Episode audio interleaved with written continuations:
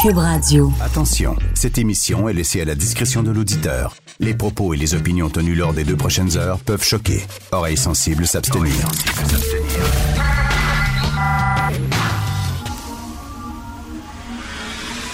Martino. De 8 à 10. Politiquement incorrect.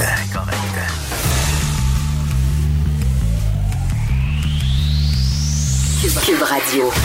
Bon jeudi, oh, ça sent le week-end? Euh, bon jeudi, alors euh, merci d'écouter Politiquement Incorrect et Cube Radio. Vous savez que Margaret Atwood euh, là, donne des entrevues un peu partout parce qu'elle vient de sortir la suite de son super succès, La Servante écarlate. Et j'espère que le livre va être meilleur que la troisième saison de la série. Je sais pas si vous avez vu la troisième saison. C'est plate. Ça tourne en rond, ça répète tout le temps la même maudite affaire. Il n'y a rien, ça avance pas. C'est super lent. Vraiment, on dirait qu'ils savent pas quoi écrire. Ils attendaient, d'après moi, qu'elle sorte son livre pour pouvoir faire la quatrième saison à partir de son livre, parce que là, il se passe strictement rien. Et ça finit toujours par la comédienne qui a les yeux baissés, là. Puis là, tout à coup, elle lève les yeux lentement. Puis elle regarde la caméra en pleine face, là. Puis là, dans sa face, c'est- écrit Je suis fâché, là. Je suis fâché, fâché, fâché, là. Là, je vais me révolter contre les hommes, là. Puis là, ça finit, pouf, ça devient noir. Mais tous les épisodes. À la fin du deuxième épisode, elle les yeux baissés, t'as quoi, lève les yeux. Elle regarde la caméra. Je suis fâché, là. Je suis fâché, fâché, là. Ah ouais, en tout cas, bref, je vais vous dire, parce que Margaret Atwood a dit, j'ai ressenti le besoin d'écrire une suite à la servante écarlate parce que, à cause de ce qui se passe aux États-Unis avec Donald Trump, parce que ça s'approche dangereusement de ce que j'écris dans mon livre. Come on! Come on! OK, je comprends, là. Je suis pas un fan de Trump. J'aime pas Trump. Euh, je le trouve inapte et tout, grossier, vulgaire, etc. Mais come on, là, dire que c'est parce qu'il y a d'autres pays où les droits des femmes sont pas mal plus bafoués qu'aux États-Unis. S'il vous plaît, Madame Atwood. Me dit, vous voulez vraiment là, trouver l'équivalent de Gilead, votre pays, là, votre république euh, fictive, dans la servante écarlate? L'Iran, peut-être? L'Arabie saoudite, peut-être? Dit, les femmes viennent d'avoir, là, soudainement, euh, la, permission de, voyager sans, être accompagnées d'un homme, de se promener dans la rue sans être accompagné d'un homme. Puis il y a quelques mois, ils ont eu la permission de conduire parce qu'avant, ils l'avaient pas. En Iran, si tu portes pas un voile, si tu fais pas preuve de pudeur dans ton habillement, si tu montres pas que tu es une bonne femme respectueuse, on te fout en prison. Allô? Ben non, mais ces gens-là, non. C'est comme Greta. Greta vient faire la leçon au Canada, elle va faire la leçon aux États-Unis, elle va faire la leçon à la France, à l'Angleterre. Est-ce qu'elle va faire la leçon à la Chine puis à l'Inde? Ben non. Ben non, ça serait raciste. On fait la leçon aux Blancs. C'est tout. Alors, Margaret Atwood, elle, a dit que le pire pays pour le droit des femmes, c'est les États-Unis. Voulez-vous rire de moi? Il y a une femme qui s'est présentée comme présidente aux États-Unis. Puis les gens n'ont pas voté pour elle, mais ils n'ont pas voté pour elle, c'est tout, librement. Ils ont voté pour l'autre, de Donald. Bon. Puis c'est peut-être, ça peut être une femme, la prochaine présidente des États-Unis. Puis je trouve ça tellement pleutre. Je, je tombe sur le cul, les gens qui disent Oui, mais c'est l'Amérique de Trump, euh, la servante écarlate. Non, la servante écarlate, c'est l'Iran. La servante écarlate, c'est l'Arabie Saoudite. C'est comme quand on critique les religions, hein.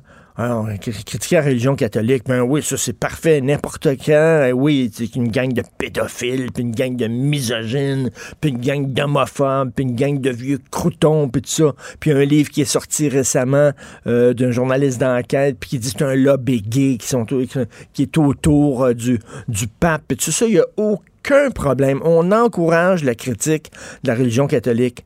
Critiquer la religion, l'islam? Oh non, non, non. Ben non. Ça, c'est ça, c'est pas correct. Ça, c'est, savez-vous pourquoi? Parce que les gens qui croient l'islam, ils ont le teint basané. Ah, c'est, c'est intouchable. Tu peux pas les critiquer. Le teint basané. Comme j'ai lu dans la presse, la féministe Pascal Navarro, qui dit on n'a pas le droit de critiquer Greta Thunberg. Parce que si vous critiquez Greta Thunberg, vous êtes contre les femmes. Moi, ça, je suis contre les femmes. OK, mais on va vous parler d'égalité. Là. On va vous dire, on vous, c'est quoi l'égalité. L'égalité, c'est l'égalité des chances. Les femmes peuvent faire n'importe quoi dans leur vie. peuvent être astronautes, peuvent être euh, premières ministres, peuvent être championnes de tennis, peuvent être n'importe quoi.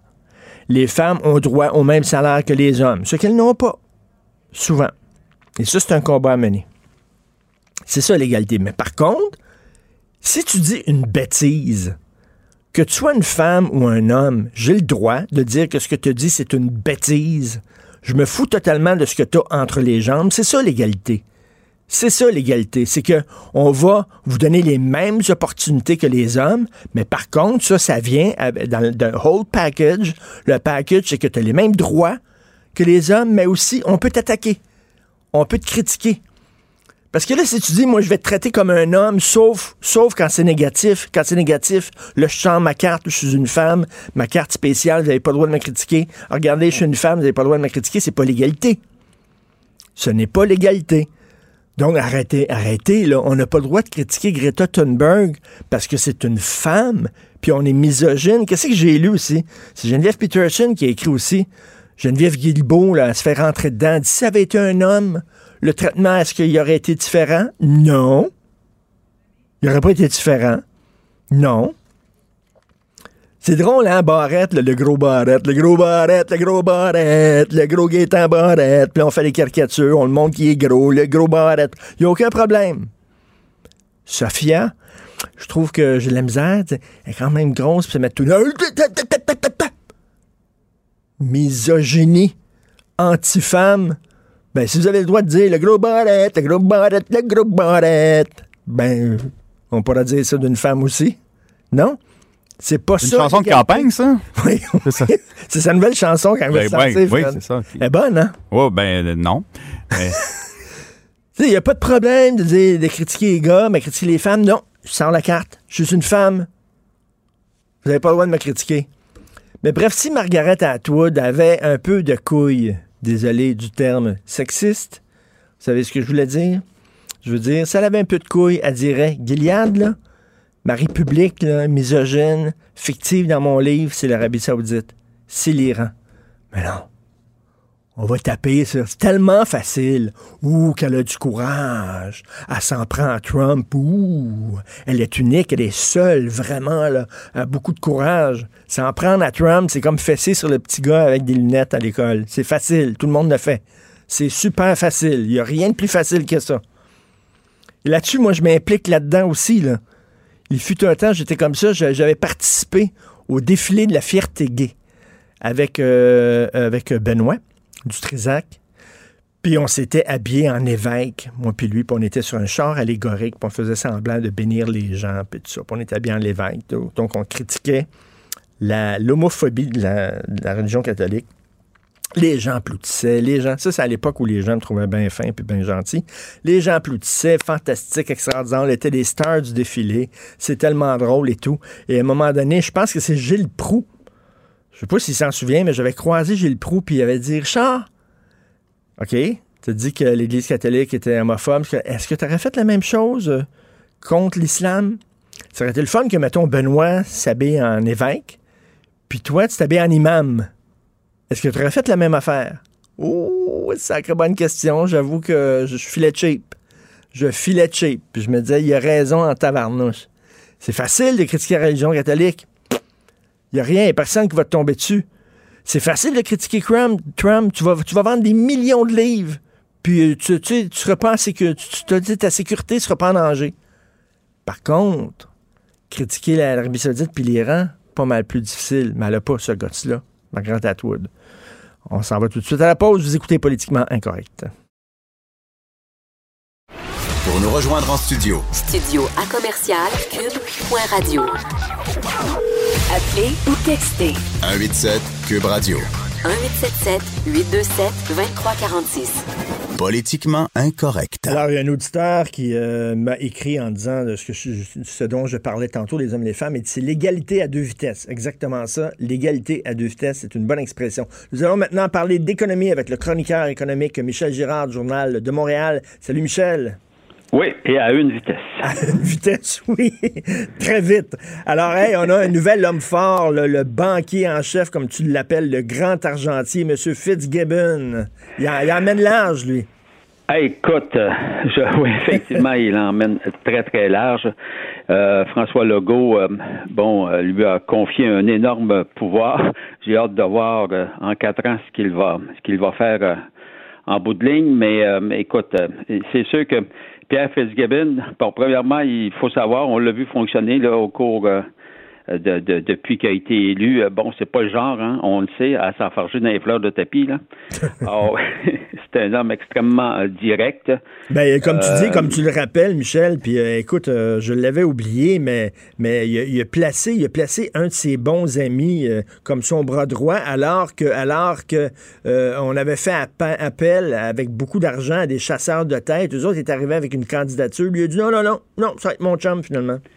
Oui, ben c'est ça. Alors finalement, il a recommandé à François Legault de nommer euh, son ami euh, Guy Leblanc, c'est un homme d'affaires. Alors, puis euh, Legault il a dit oui. Alors, oui, ben c'est ça.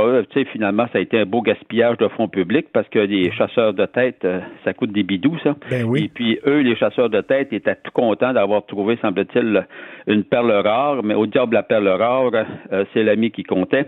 alors, alors, tout ça pour dire, évidemment, qu'avec... Puis là, Guy Leblanc, cet homme d'affaires qui est maintenant à la tête d'Investissement Québec, euh, d'ailleurs, que l'on paie, euh, que l'on on, a augmenté le salaire du, du PDG d'Investissement Québec. On l'a plus que doublé, je pense. ah oui, avant même, avant même qu'il fasse ses preuves. Oui, bien sûr. Or, euh, mais cela étant dit, donc, il va faire, il fait tout un team avec avec Leblanc, notre, notre banquier en chef, Fitzgibbon. Alors, c'est vraiment l'homme à connaître. Hein. Si tu es propriétaire d'une entreprise ou actionnaire de contrôle d'une entreprise québécoise et puis tu as besoin tu besoin d'argent, alors euh, c'est, l'homme à convaincre. Et euh, bon, alors nous, de notre bord, tout ce qu'on a à souhaiter, évidemment, c'est qu'il y a quand même des critères sérieux là pour euh, accorder de l'aide aux entreprises qui qui vont recevoir euh, l'appui comme ça financier, là, soit d'Investissement Québec ou du Fonds de développement économique. Il faut savoir que, euh, premièrement, on, il y a un projet de loi actuellement qui est, à l'étude, puis grâce à ce projet de loi 27 là, euh, du gouvernement Logo, on, restructure, on restructure tout, tout ce qui tourne autour du ministère de l'économie et de l'innovation pour leur donner beaucoup plus de pouvoir que jusqu'à présent. Alors, et, Investissement Québec prend de l'envergure, ainsi que le Fonds de développement économique, les deux, évidemment, les deux institutions étant sous le chapeau de, de sous la garde, c'est le cas de le dire, de, Pierre Fitzgibbon. Alors, puis en plus, on a rajouté des milliards, un milliard de plus euh, de euh, qu'on verse dans, au niveau de la capitalisation d'investissement Québec, un milliard de plus également dans le fonds de développement économique pour euh, aider les, les, entreprises. Alors, ça fait beaucoup de bidou. Au total, eh, ça fait à peu près 10 milliards. Eh ben, mais tu sais, si ces gens-là le prenaient des bonnes décisions, moi, j'aurais pas de problème avec ça, mais tu fais la liste des mauvaises décisions, des canards boiteux, des entreprises dans lesquelles on a investi, puis on a perdu notre mise, on a perdu beaucoup d'argent. Tu regardes ça, tu te dis, coudon, euh, on a fait au cours des ans des très mauvaises décisions de placement. Oui, évidemment. Alors, ces décisions qui ont été faites, euh, tu sais, quand on fait référence, évidemment, à la C-Series, à Ciment Mécanis, euh, bon, etc. Alors, c'est des, décisions qui ont été prises antérieurement sous, sous l'ancien gouvernement libéral, Couillard notamment. Or, euh, et bon, évidemment, des canards boiteux, il va toujours en avoir. La grande question, c'est que moi aussi, je ne suis pas contre le fait, évidemment, euh, qu'on n'aide pas. Là, je, suis en faveur d'aider les, les, canards boiteux. Si, évidemment, les canards boiteux euh, peuvent réussir à survivre et puis s'il y a matière à les laisser survivre. La question est toute là. Or, et non pas de gaspiller de l'argent. Tu sais, s'il n'y a plus d'avenir, regarde, tu, passes ton tour, c'est désolant, mais c'est préférable de trouver une autre entreprise que tu peux qui, elle, est appelée à croître et puis, euh, puis à survivre euh, dans notre merveilleux monde de la finance et, de l'économie. Or, euh, mais donc, Fitzgibbon, pour revenir à, notre banquier, alors évidemment, c'est l'homme c'est l'homme qui est capable de vous ouvrir toutes les portes et puis qui peut, et qui, qui évidemment peut même aller jusqu'à avoir un droit de survie euh, sur vous ou de mort. Or, euh, donc c'est vraiment la personne. Tout ce qu'on peut souhaiter, euh, bon, évidemment, on va, nous les journalistes, on va l'avoir à l'œil, dans ses nombreuses interventions euh, financières parce que, regarde, Investissement Québec puis le Fonds de développement économique, ça s'adresse aux entreprises. C'est, pas compliqué, là. Mhm. Alors, euh, et ça s'adresse à, à- à de nombreuses entreprises en difficulté, mais également à des entreprises euh, prometteuses, des entreprises qui peuvent croître. Puis évidemment, on n'est pas contre le fait euh, de donner un coup de pouce à nos entreprises Mais- si elles sont appelées évidemment à se développer puis à créer des emplois. Je trouve ça quand même. Mais le, mais le problème, le problème, Michel, il y a une expression en anglais que tu connais, don't put good money over bad money. Le problème quand le gouvernement met de l'argent dans des entreprises, c'est que, mettons, tu mets 100 millions, puis là, ça va pas bien. Là, tu dis, ouais, mais j'ai mis 100 millions, je suis quand même pour, pour perdre mon 100 millions, moi, je vais mettre un autre 50 millions. Là, ça va pas bien, là, tu dis, ouais, ça fait 150 millions, je mets là-dedans, je suis quand même pas pour perdre tout ça, on mettre un autre 100 millions, c'est ça le problème. Oui, évidemment, on l'a vu dans le passé, ça fut effectivement un problème. Euh, alors, c'est pour ça que tout est relié à, à l'évaluation que l'on fait euh, du problème de la société en difficulté, parce qu'on se le cachera pas. Euh, évidemment, puis il y, y a- il y a beaucoup, tu sais, là, on le voit, là, là, tu sais, le, le dossier de l'heure, dans le carnet, là, de, de, dans le carnet de, de Fitzgibbon, on le voit bien, là, c'est, c'est Stoneway de, de, de ce Ben temps-ci. oui. Alors, le gouvernement, jusqu'à présent, on perd 250 millions. C'est pas des, hein, de- 250 millions. Puis là, évidemment. On fait des pieds et des mains pour pouvoir permettre à l'entreprise de survivre. Alors, on croise les doigts de notre côté pour que les prochains investissements, parce que ça va coûter encore des gros bidous pour permettre à l'entreprise de survivre. Alors, on espère qu'elle va qu'elle, va réussir à survivre. Or, euh, puis si c'est si, si, si on met on met de l'argent puis l'entreprise survit, ben tant mieux. Alors à ce moment-là, c'est bien. Euh, mais euh, moi, ce, ce- que je trouve euh, gros dans tout ce dossier-là, c'est que je trouve qu'on donne énormément de pouvoir À à, un seul homme. Alors, oui, oui, oui, euh, oui. Puis lui, là, il est direct, hein. Ça, marche pas. Tu sais, il, il s'en fâchera pas, comme je l'ai dit tantôt, dans les fleurs de tapis. Et puis là, là. il s'est assuré, là, il s'est assuré que le, le président d'Investissement Québec, il pense comme lui parce qu'il a pris son, il a pris son meilleur chum. Tu sais, des fois, euh, le gars d'Investissement Québec, mettons, il fait comme un contre-pouvoir, ils peuvent s'obstiner les deux, mais là, non, il a pris quelqu'un qui va dans son sens à lui. Fait qu'il y a une marge de manœuvre incroyable. Oui, c'est ça. Alors, euh, oui, parce qu'on l'a vu dans le passé. Euh, Rappelle-toi, le- euh, au niveau de Rona, on, on voyait bien que le, quand- si le gouvernement intervient ou intervient pas pour savoir si oui ou non on conserve le siège social de, de Rona ou, ou pas. Et on, puis après ça, il y a eu la vente. euh, bon, euh, alors on s'est aperçu qu'il y avait quand même une différence entre ce que pouvait penser le ministre de l'économie puis évidemment Investissement Québec. Il y avait comme une barrière entre les deux là. Ben oui. Il fallait, puis, puis, puis tu sais, Investissement Québec était autonome, entre guillemets, là, dans, ses, dans ses décisions. Là, on s'entend-tu que l'autonomie, mon œil, là? Alors, non, non, mais regarde, là, le Fonds de développement économique, puis Investissement Québec, il y a un capital de, de tout, là, d'à peu près 10 milliards de dollars. On s'entend, là, que euh, les décisions qu'ils vont prendre, euh, les deux, euh, c'est le team qui va prendre la, la- Ben, la heureusement, il va y avoir des gens comme toi, euh, Michel, qui va les surveiller, justement, puis qu'on va voir si- s'il fait bien sa job. Écoute, en, en terminant, après le mouvement des jardins, maintenant, c'est Industriel Alliance euh, qui a des fuites de données. Là, on dit des renseignements personnels d'environ 3000 clients qui ont été exposés. Regarde, ça finit plus. Puis encore une fois, là, on- euh, quand- on lit euh, la- l'article de Jean-Michel Genois Gagnon, on s'aperçoit qu'encore une fois, il y a des numéros d'assurance sociale qui ont été qui, qui ont été piqués, qui sont qui, qui sont pris dans, dans, dans ce problème-là de fuite de données. Moi, j'en reviens pas. Je comprends pas. Regarde, là, il y a eu Bon, il y a eu des fuites chez Facebook, chez Equifax, chez Capital One, chez Desjardins, puis on continue encore. Je comprends pas les, les, les- grandes sociétés financières de pas de pas fa- de pas mettre en priorité la protection des données. euh, Ben oui. Je ne comprends pas. tu sais. Quoi, on dirait qu'ils prennent a pas ça au également sérieux? Revenu Québec, ça, ça finit plus. Alors, euh, tout ça pour te dire que va- il va, il va faut vraiment, euh, écoute, tantôt, on va être obligé de nous-mêmes de, de, de surveiller nos, nos propres données. Il va falloir- il va falloir- et- donner et- des fausses données. Il va falloir qu'ils embauchent des hackers, tu sais, qui, qui Ben des oui. hackers, puis dire, regarde, aide-nous, aide-nous à, à pro- à mieux protéger notre entreprise. C'est ça qu'ils font aux États-Unis, entre autres. là.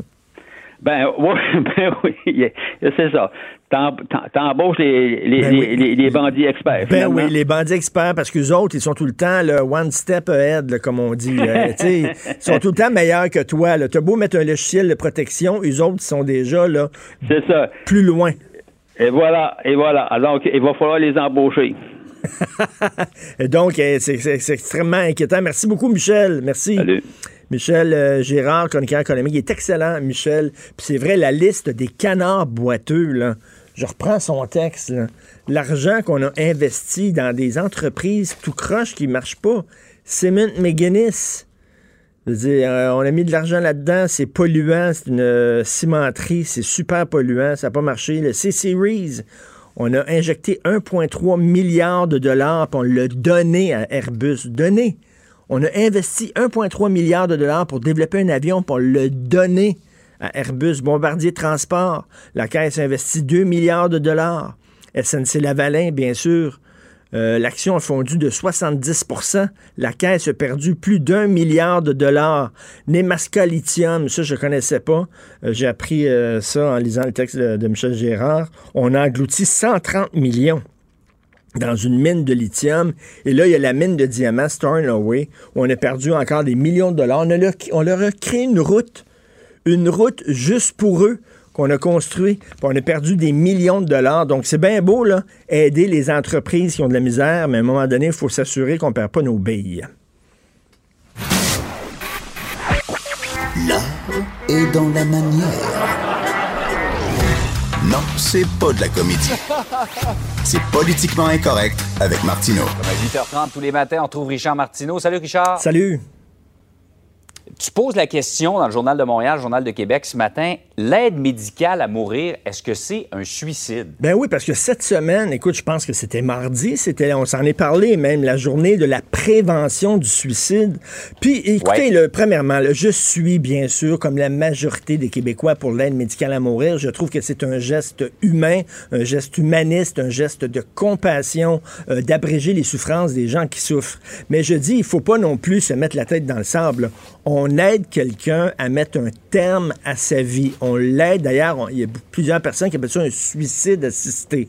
Donc, d'un côté, dans la même semaine, on dit le suicide n'est pas une option, mais de l'autre côté, on dit si tu souffres trop, nous allons t'aider à mettre fin à ta vie. Je trouve qu'il y a comme une forme de contradiction.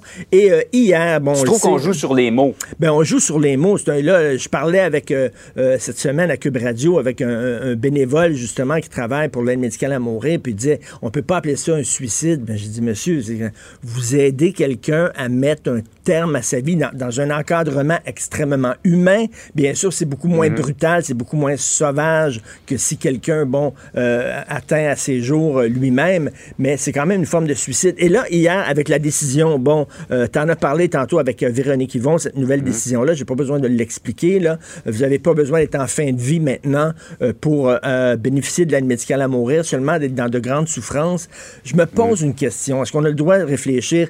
J'ai parlé il y a quelques semaines, Jean-François, à une psychiatre qui a travaillé dans un comité gouvernemental du gouvernement canadien pour justement réfléchir. Est-ce qu'on devrait étendre l'aide médicale à mourir aux gens qui ont des problèmes de santé mentale? Parce que elle me dit, c'est une psychiatre, elle dit les gens qui ont des problèmes de santé mentale, les dépressifs chroniques, les schizophrènes, etc., leur souffrance est aussi importante que les gens qui souffrent physiquement, les, les, les quadraplégiques, les, les gens qui ont la paralysie cérébrale. Elle dit c'est la même chose. Est-ce que ça va être la prochaine étape? Est-ce que ces gens-là vont dire, ben là, vous acceptez de mettre fin aux gens, mettre, de, de permettre aux gens qui ont, qui ont des souffrances physiques de mettre fin à leur vie?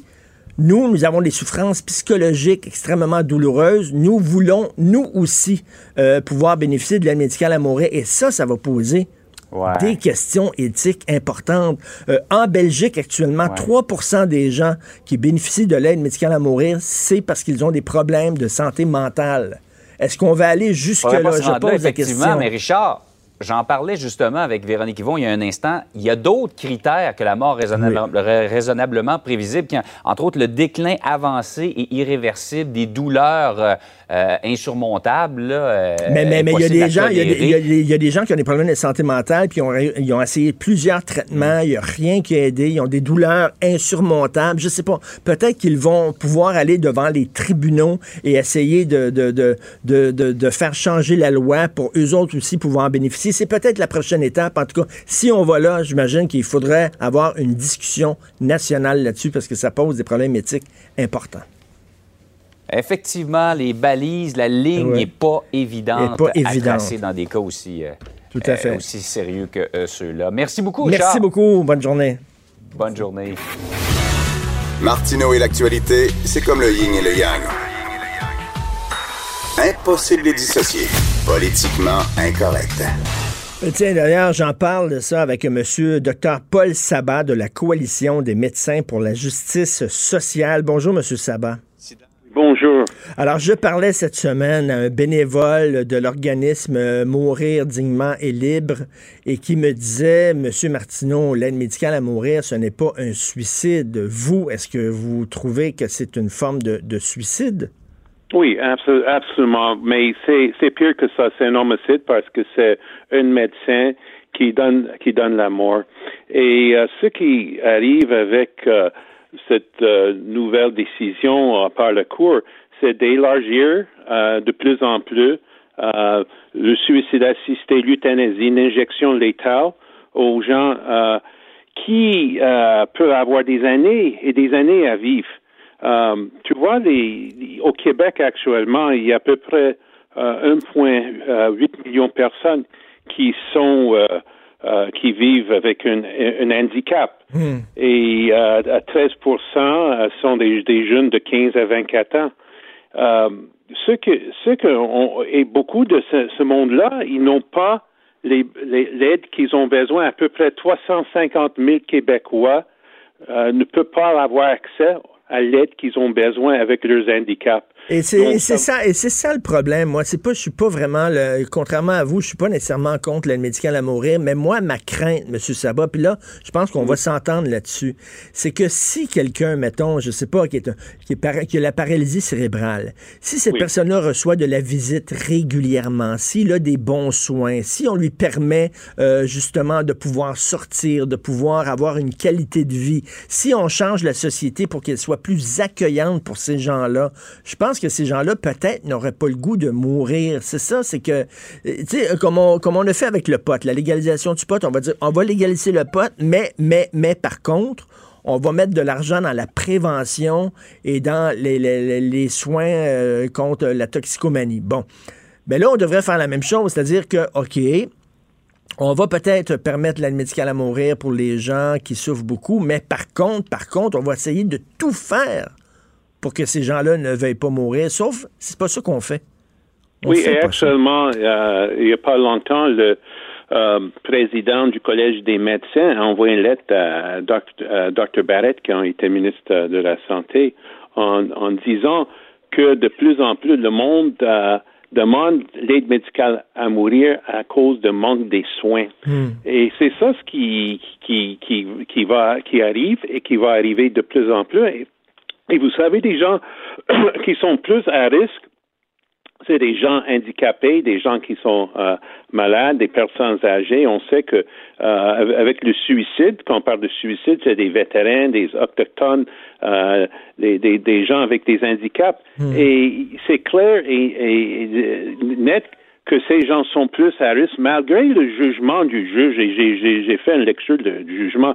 Tous les gens qui ont mis en évidence que c'est un danger, en danger, elle a complètement euh, dit, ben, c'est pas vrai. Elle a pris des opinions et des croyances des gens. J'ai vu, quand j'ai vu la, il y avait la preuve, puis il y a des croyances.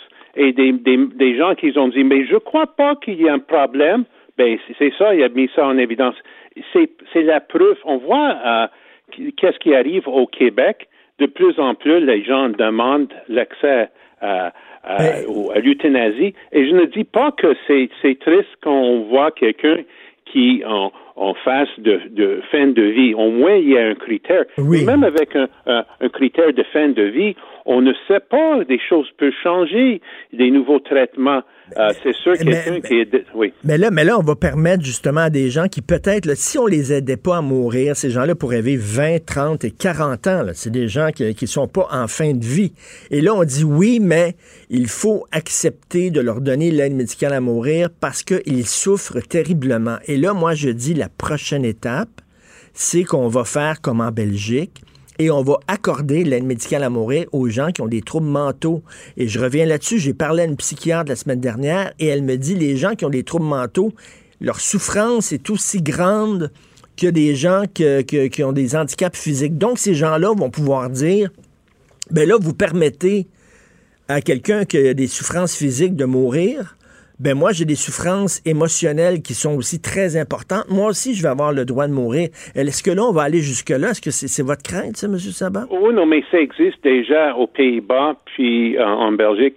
Et ils ont fait des études. Tu peux aller, tu peux faire Google Search, euthanasie Belgique, euh, euh, patient psychiatrique aux Pays-Bas. Tu vas voir les, la recherche qui est là, qui est publiée dans le British Medical Journal.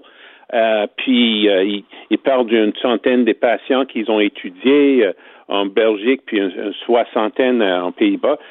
puis c'est des gens qui atteignent de, qui sont autistiques, des hmm. gens qui se sont dépressifs, des jeunes aussi, des jeunes. Et de plus en de plus en plus, on va élargir ça.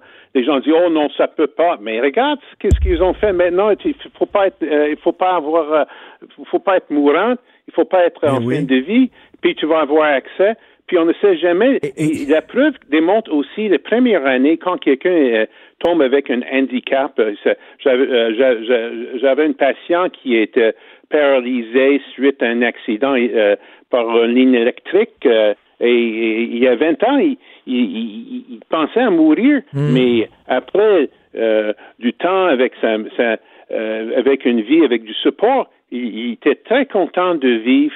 Et, on ne peut pas vous avez tout à, fait raison, Monsieur Sabat. On peut pas, on peut pas prévoir. Puis d'un autre côté, il y a une contradiction fondamentale. Euh, mardi, c'était la journée euh, de la prévention du suicide. On disait euh, accrochez-vous à la vie, le suicide n'est pas une option. On dépense des millions de dollars dans les campagnes de sensibilisation au suicide, mais d'un autre côté, la société dit ah ben tu veux mettre fin à tes souffrances, pas de problème, on va t'aider à te suicider. Selon moi, il y a une contradiction à ces deux messages-là. Et c'est une promotion euh, de la mort. Et ça, ça, va mettre en, des gens qui, qui veulent continuer à vivre, ils vont se sentir coupables de, euh, de, avec leurs handicaps euh, de continuer à vivre, d'exiger, de, demander des choses euh, de la société pour les aider. Chacun de nous, nous avons responsabilité pour notre proche et tu sais comment je, je suis battu pour améliorer le système de santé publique, la gratuité des médicaments pour les gens inaptes au travail, de sauvegarder des hôpitaux communautaires. Euh, tout ça dans le sens parce qu'on est responsable de nos prochains et nous devons continuer à agir euh, comme ça, comme un ben, bon Samaritain. Ben, merci, merci pour votre courage, parce que vous allez à contre-courant, M. Sabat, mais c'est important d'entendre ce que vous avez à dire aussi. Merci beaucoup. Merci à vous. Docteur Paul Sabat, la Coalition des médecins pour la justice sociale, vous êtes peut-être pas d'accord avec les propos de Sabat, mais c'est important de les entendre parce qu'il y a une contradiction fondamentale. On dépense des millions de dollars, on fait des campagnes dans les écoles, un peu partout. Euh, accroche-toi à la vie. Euh, le suicide est une solution permanente à un problème temporaire. Après la pluie vient le beau temps, la lumière va arriver au bout du tunnel, etc. Et d'un autre côté, on dit Ah, tu souffres T'es tanné de vivre? Il n'y a aucun problème. Viens-t'en, je vais t'aider à en finir. Je trouve qu'il y a une contradiction et c'est peut-être l'air surréaliste que je dis qu'on va permettre ça aux gens qui ont des troubles mentaux, mais c'est arrivé en Belgique, puis c'est arrivé euh, aux Pays-Bas. Puis euh, on va voir ça bientôt. Je suis sûr que les gens vont contester cette loi-là devant les tribunaux. Des gens qui souffrent de troubles mentaux en disant, ben là, vous permettez à eux autres, en disant que leur souffrance est intolérable, parce qu'ils n'ont pas de jambes, ils n'ont pas de bras, parce qu'ils ont la paralysie cérébrale. Mais je peux vous dire, moi, que quand tu es schizophrène, quand tu es dépressif chronique, puis tu n'arrives pas à t'en sortir, ta souffrance est aussi intolérable, puis on veut que vous preniez ça en considération. Puis là, on va dire, ben oui, c'est vrai, effectivement. Donc, OK, d'abord, aux gens qui souffrent de santé mentale, euh, je sais pas, là, t'es t'es trisomique, euh, euh t'es es autiste, euh, t'es dépressif chronique, t'as essayé le lithium, t'as essayé les traitements, tu retombes tout le temps. Tu... OK, ben c'est correct, pas de problème. On va aider à mettre fin à tes souffrances. J'appelle ça un suicide. Et moi, ce que je dis, c'est on peut-tu regarder ça pour en parler? C'est ça une démocratie, c'est sans en discuter. Je trouve ça très contradictoire. Vous écoutez politiquement incorrect. Politiquement incorrect. Joignez-vous à la discussion. Appelez ou textez. 187 Cube Radio. 1877 827 2346. Gilles Proulx. Le où, quand, comment, qui, pourquoi ne s'applique pas sa ricanade? Parle, parle, parle, genre, genre, genre. Gilles Proulx. C'est ça qu'il manque tellement en matière de journalisme et d'information. Voici le commentaire de Gilles Proulx. Bonjour Gilles. Bonjour, mon cher Richard. Le seul et unique Gilles Proux, ils, ils- ils sont où les joueurs francophones, les joueurs québécois de souche chez le Canadien? Ils sont où? Et là, là, tu rentres dans un sujet de saison, il n'y a pas de doute. Dès le départ, oui, euh, Régent Tremblay en parle. Bergevin a-t-il vraiment déploré, a-t-il déjà déploré que le Québec ne fournit pas assez de joueurs à la Ligue nationale de hockey? On rappelle que ça fait 20 ans, depuis le départ des Nordiques, en tout cas, euh, qu'on néglige les nôtres. Alors, il faut donc que le CH euh, fasse confiance, en tout cas aux grenouilles, aux Québécois. Et euh, quand on regarde dans les souvenirs pas lointains, on s'aperçoit que c'est Bob Gainey qui avait commencé l'anglicisation du Canadien au sein du CH, et euh, à tel point que cette équipe a été tellement dépersonnalisée. Combien de gens, moi, je rencontre, et j'en suis, oh, moi, je suis plus le je suis en automobile, j'écoute ça, je sais même pas quel bord le gars joue euh, pour nous autres ou contre nous autres. Ce ne sont plus les Canadiens de Montréal. Alors, encore une fois, il y a un rectificatif à faire, un ajustement. Mais le problème, c'est que Bergevin, c'est un bien bon garçon, mais euh, l'anglicisation, la dépersonnalisation se poursuit. Mais quand il a eu quelques Québécois, très souvent, sont allés dans les estrades. On en a toujours deux ou trois noyés dans l'équipe. Et dès, dès qu'on les lâche, as-tu remarqué qu'ils deviennent bons ailleurs dans la Ligue nationale?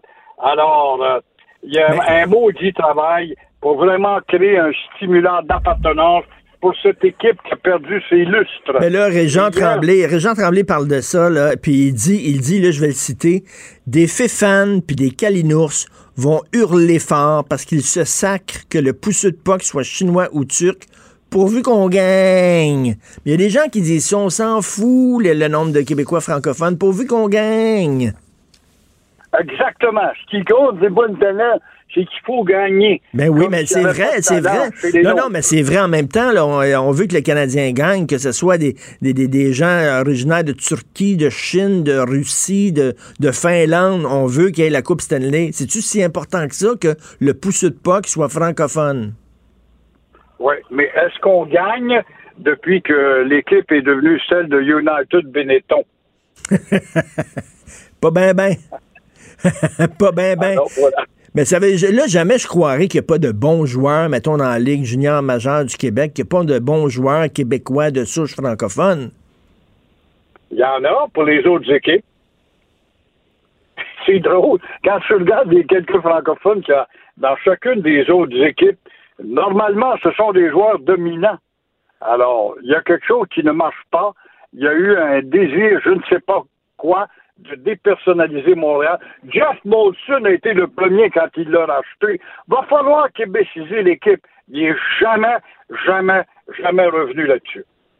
Mais là, il y a des gens qui disent, coudon, euh, qui vont dire, coudon, Gilles, il est-tu, il est-tu xénophobe? Il veut que ce soit rien que des blancs francophones du Québec, euh, euh, pur laine, qui jouent euh, dans le Canadien de Montréal? Non, je veux que ce soit une équipe majoritairement francophone, comme elle l'était à l'époque de Gloire, où depuis qu'elle s'est écroulée, ne gagne plus, à l'époque de Mario Tremblay, puis de Lafleur et tous les autres, puis Denis Savard, où euh, majoritairement ou à 50% les nôtres étaient là, ça représentait bien le Québec et Montréal. Pour vous, Piqué, est-ce que c'est un joueur québécois? Puis qui? Oui, Piqué Souban, non, c'est ben un joueur québécois braillard. pour vous?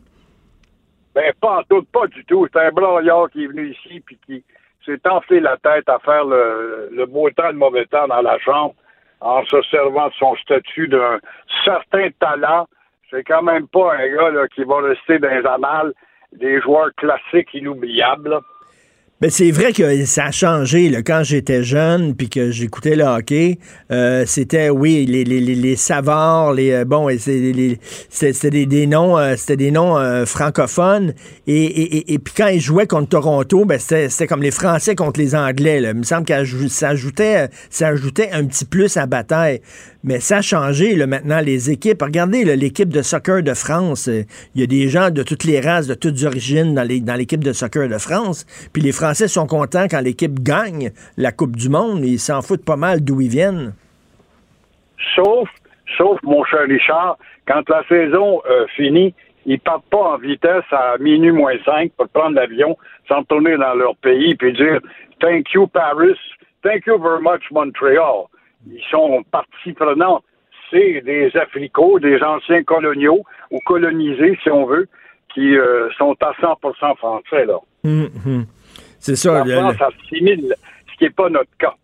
on a l'impression des fois qu'on regarde certains joueurs de hockey, puis c'est comme les vedettes là, qui sont au forum, là, puis qui disent euh, Hello Pittsburgh, puis qui se trompent, là, puis ils disent Oh non, je suis pas à Pittsburgh, ce soir, je suis à Montréal, c'est vrai. Ils savent pas trop trop dans quelle ville ils sont. Là. Exactement. Et écoutez, euh, Je te parler de la campagne, mon vieux Richard. est-ce que, est-ce que ça vous excite la campagne? Moi, ça m'excite pas bien, bien. Ben voilà, ça nous explique parce qu'on a trouvé, ça nous excite, on a trouvé un thème majeur, un grand thème d'engagement, l'environnement. Alors imaginez-vous tous ces posters qui ont été apposés hier sur les poteaux. S'il fallait qu'Hydro-Québec enfouisse ces poteaux sous terre, je ne sais pas où ce qu'on mettrait. On aurait des résultats d'élection, on participerait plus. Il n'y a plus de poteaux pour accrocher les faces de menteurs qui nous regardent pour nous dire que nous autres, on va s'occuper de l'environnement. On aurait un taux de participation comparable aux commissions scolaires. Ça nous permettrait peut-être de nous débarrasser de tout ça. Mais toujours est-il qu'ils sont pour l'environnement. L'environnement, c'est le nouvel analgésique pour endormir nos analphabètes politiques. Pour être pour l'environnement, c'est comme être en faveur du beau temps. Hein? As-tu déjà vu quelqu'un d'un parti qui est contre l'environnement? Nous, on est pour le développement économique. Qui c'est qui est contre ça? C'est toujours le même maudit thème de, de cave qui revient. Ah, mais par contre, on continue à acheter nos bouteilles de plastique le long des routes et des rivières. Alors voilà la pauvreté des débats pour cette année, sauf, sauf si au pays des surlibertés, je dis bien surlibertés, on doit se demander si François Legault, qui a dit qu'il ne se mêlera pas, il avait enjoint ses députés ministres pour se mêler à la campagne, ne va pas être obligé de sortir justement face aux tartuffes qui attendent après le 21 octobre pour savoir si on va s'attaquer à Legault. Mais en attendant, euh, laissons-nous euh, casser les oreilles par les médias contre la loi 21. Il fallait voir l'aéropage de Trudeau hier devant l'écran avec toute sa panoplie de gars là, de United Benetton, justement, de sarrasin, de jaune, de noir, de noir pâle, etc., de blanc, de blanc boutonneux, etc., puis tout qui donne tous des signes de oui quand le chef parle. Ça nous démontre comment les tricotés serrés sont pas présents du tout. Ils n'ont plus aucune importance dans le futur de cette formation et de ce pays. Mais il y, y a des gens qui déplorent, je vous écoute, il y a des gens qui déplorent que les jeunes ne sont plus intéressés par tout ce qui est euh, culture québécoise, langue, l'identité, tout ça. Mais vous savez, vous, avez été jeune, chaque génération a sa cause. Chaque génération a sa cause. Notre génération, c'était la langue, c'était l'identité. Moi, je regarde mes enfants, la jeune génération, leur grande cause de ralliement, c'est l'environnement, c'est ça. Puis quand ils vont avoir des enfants, eux autres, ça va être une autre cause. C'est comme ça, chaque génération a sa cause, puis c'est peut-être normal aussi que les jeunes s'intéressent pas aux mêmes affaires que les plus vieux s'intéressaient. Les mêmes jeunes qui jettent leurs bouteilles de plastique sur les verdures et le long des rivières. On nettoie les rivières, puis le lendemain, on retrouve des pneus, des poêles, puis des bouteilles de plastique. Ce sont ces mêmes jeunes qui se disent être des environnementalistes et ils sont très écologistes. Tu leur demandes où est le bouton, ils ne le savent pas. Le pays le plus écologique au monde en passant. Ah oui. Mais pensez-vous, pensez-vous que la loi 21, pensez-vous Justin Trudeau, parce que là, lui, il y a de la pression des Canadiens anglais qui disent, Monsieur Trudeau, c'est épouvantable ce qui se passe au Québec avec la loi 21. On est en train de bafouer les droits des minorités. Vous, vous vous présentez, M. Trudeau, comme le champion des droits des minorités. Vous devez à tout prix pendant la campagne dénoncer la loi 21. Pensez-vous pensez qu'il va aller jusque-là?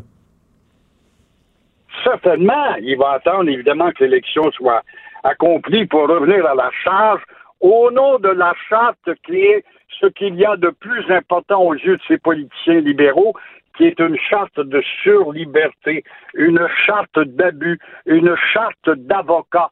Et on se fout éperdument, même si on a reconnu un jour que le Québec constituait une nation et qu'il l'a prouvé en octobre dernier, massivement, on s'en fout de cette entité sociologique.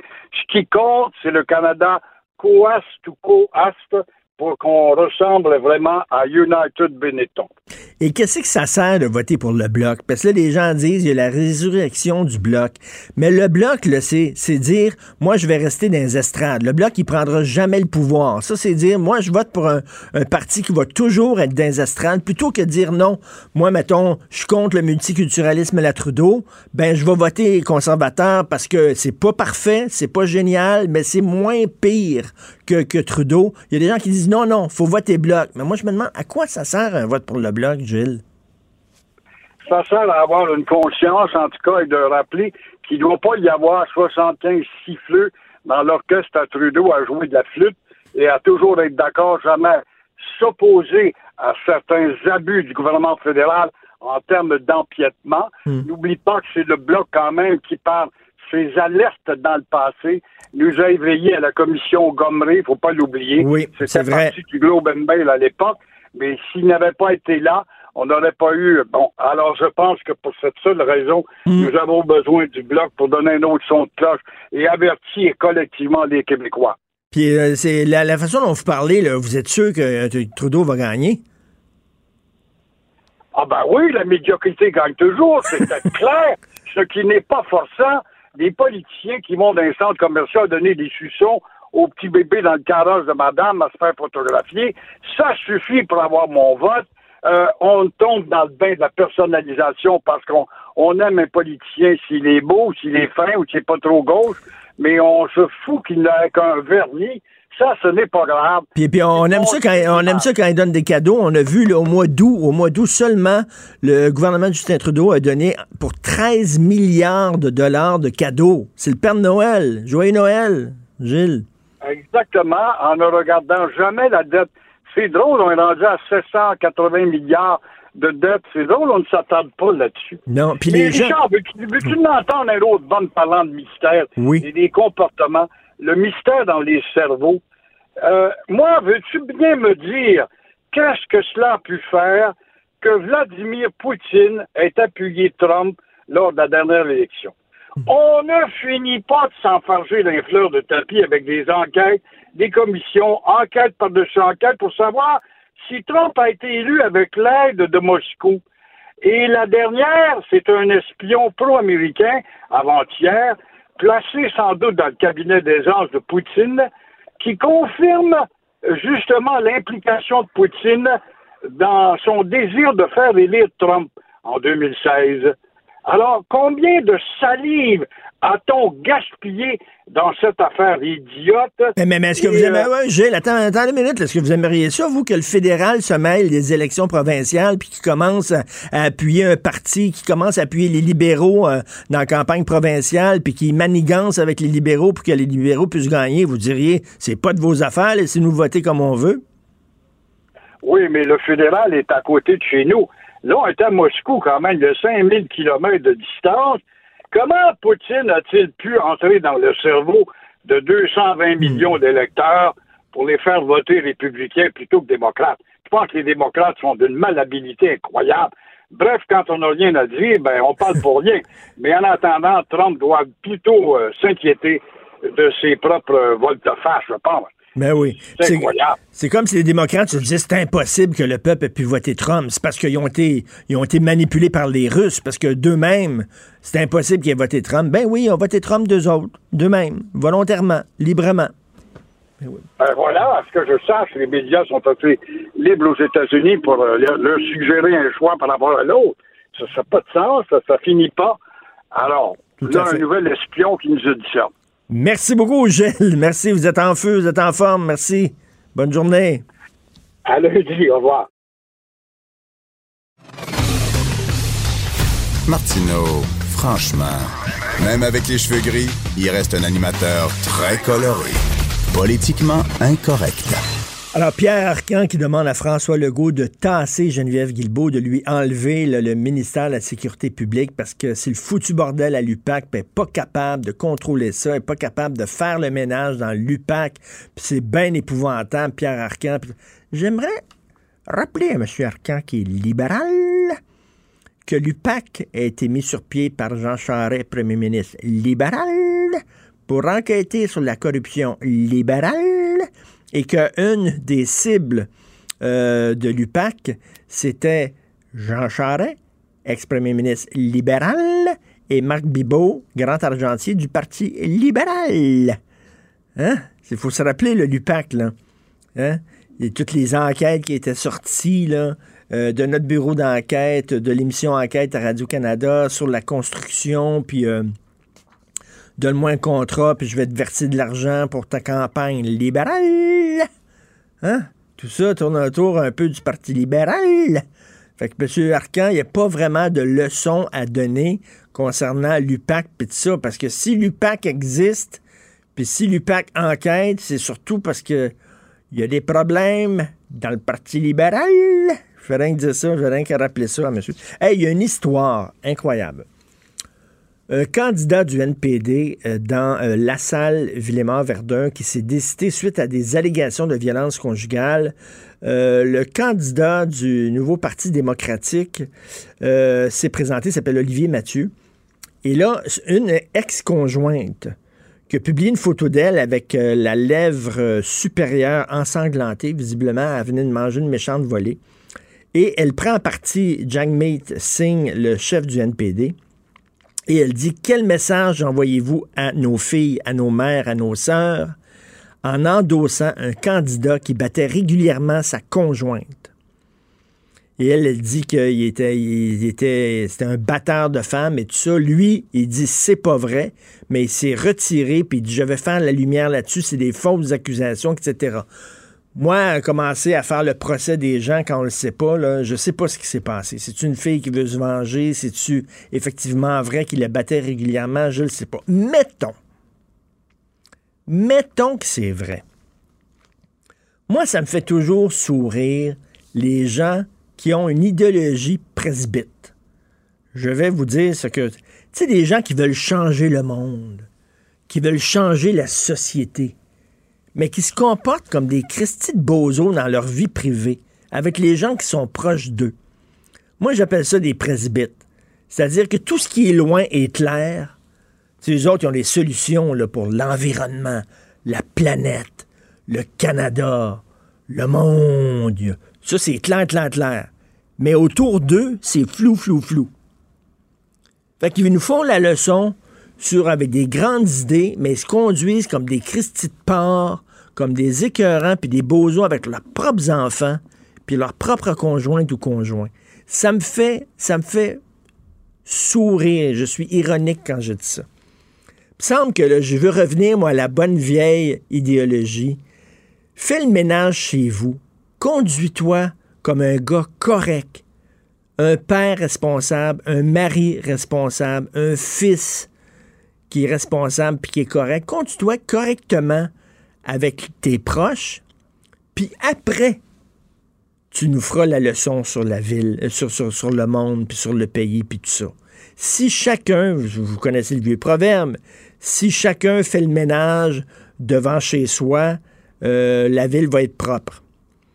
Fait que si on se comportait chacun de nous comme des citoyens responsables, comme des maris responsables, comme des femmes responsables, des filles, des fils, si on était correct avec les gens qu'on fréquente tous les jours, le monde serait meilleur.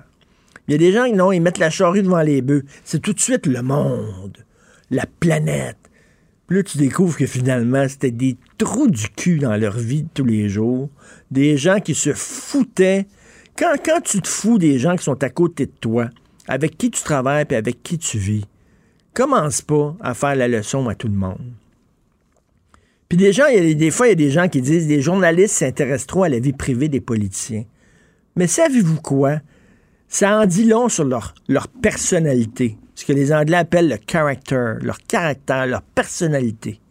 À un moment donné, il y a des gens qui te font tout le temps la leçon, puis que tu te rends compte que finalement, dans leur vie de tous les jours, ils traitent les gens autour d'eux autres comme du trou de cul. Tu sais, quelqu'un qui te demande, fais-moi confiance, je te mentirai pas. Il regarde des millions d'électeurs dans les yeux, faites-moi confiance, je vais pas vous mentir. Puis là, tu te rends compte que ce gars-là, il passe son temps à mentir à sa femme, puis il est tout le temps infidèle, puis il baisse tout ce qui bouge. Puis que la personne la plus importante dans sa vie, il n'y a aucun problème à lui mentir. Fait que là, tu OK, s'il n'y a aucun problème à mentir à la mère de ses enfants, s'il n'y a aucun problème à mentir à la femme qui est là à côté de lui, pourquoi il y aurait un problème à mentir à des gens qu'il ne connaît même pas? Tu sais, des fois, on dit la vie, la vie personnelle des politiciens n'est pas importante. Pas sûr, moi. Pas sûr. Ça en dit sur toi. Si tu es prêt à mentir à ta femme, tu es prêt à mentir à des millions de, des millions de personnes, tu t'en fous. Peut-être qu'il y a un lien entre les deux. Je ne dis pas qu'il va falloir commencer à fouiller la vie privée de tous les politiciens. Mais si tu es un batteur de femmes, si tu t'intéresses pas à tes enfants, si tu les vois jamais, si tu es tout le temps sur la route, puis euh, toi, ta famille, c'est pas plus important que ça, pourquoi soudainement le pays, ça serait important? Je sais. Je trouve qu'il y a comme un lien entre les deux. D'ailleurs, parlant de politiciens, euh, nous avons, vous savez que Sophie et moi, nous avons un podcast, un balado qui s'intitule Devine qui vient souper. On reçoit des gens à souper chez nous, on jase, on enregistre ça.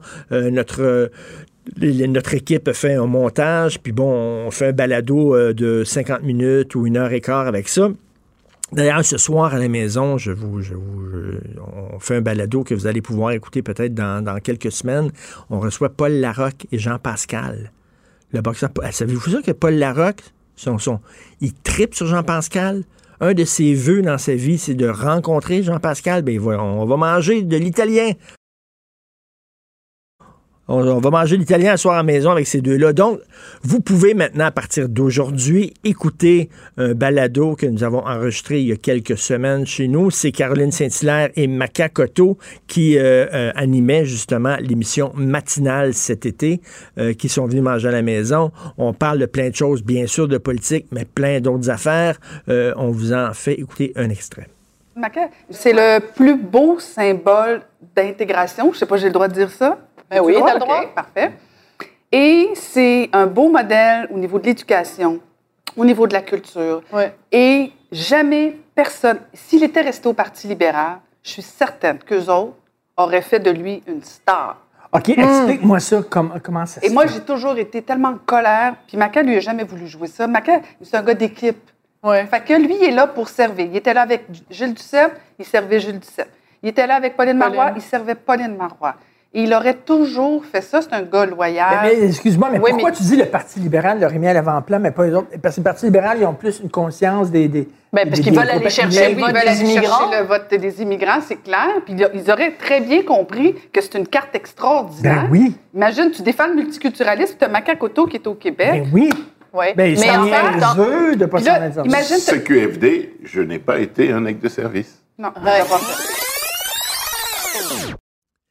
Alors, Macacoto qui dit euh, finalement, euh, j'aurais pu contribuer beaucoup plus que je l'ai fait avec le bloc, avec le PQ. Il aurait pu m'utiliser. C'est un gars brillant, hein, Maca, là, c'est vraiment un gars brillant. Caroline Saint-Hilaire a dit qu'elle est retournée dans le pays d'origine de, de Macacoto et qu'il était, il était, il était reçu, accueilli comme une star là-bas, comme une rock star. C'est un gars extrêmement intelligent. Puis elle dit comment ça se fait, lui, là, c'est un symbole parfait d'intégration d'un immigrant qui est arrivé ici, qui s'est intégré, qui a pris les valeurs du Québec à cœur, qui était prêt à se battre pour améliorer les conditions de vie des Québécois. Comment ça se fait qu'on ne l'a pas plus utilisé? Comment ça se fait qu'on ne l'a pas mis plus à l'avant-plan? Elle dit qu'elle est hyper frustrée de ça.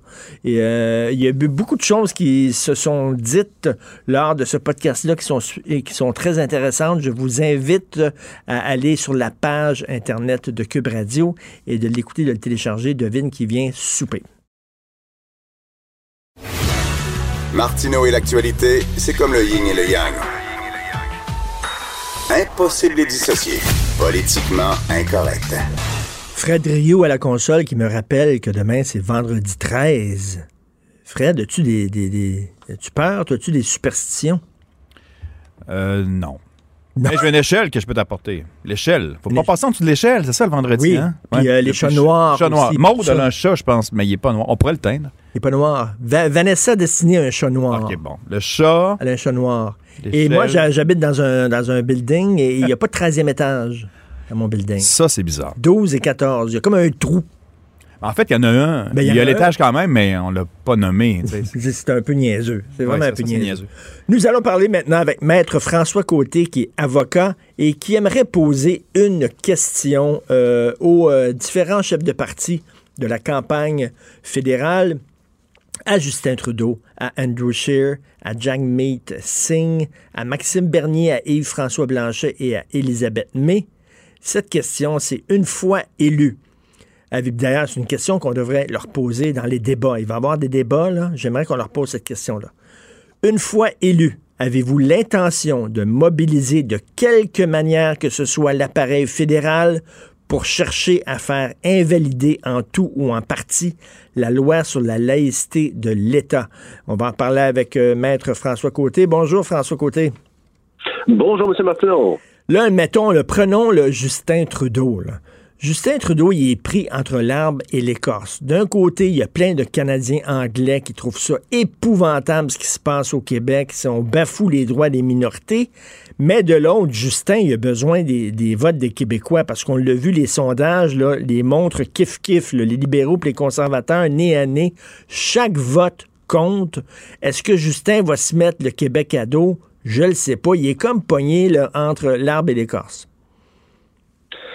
Alors, en ce qui concerne notre euh, premier ministre actuel, pour l'instant, euh, on est effectivement face à une position, disons que ça relève du patinage artistique. Euh, vous écouterez l'entrevue de son député Mark Miller à la, à- à la SRC il y a quelques jours, le 7 septembre, je crois, qui parlait au nom du premier ministre et qui euh, essentiellement résumait la réponse du premier ministre en disant euh, You can expect the prime minister to stand up for the Constitution sans jamais se connaître. Puis plus tard, en discours de campagne, Justin Trudeau disait non, pas pour l'instant, mais il ferme clairement pas la porte. Mais euh, avant d'aller plus loin, juste une petite parenthèse. Euh, au Québec, il y a 6 millions d'électeurs qui ont voté à plus de 70% en faveur de la loi sur la laïcité de l'État. Mais ce serait peut-être une erreur de considérer qu'il y a une Ben, opposition voter, voter sur la loi, c'est-à-dire on n'a pas, il n'y a pas eu de référendum là, sur cette loi-là. là.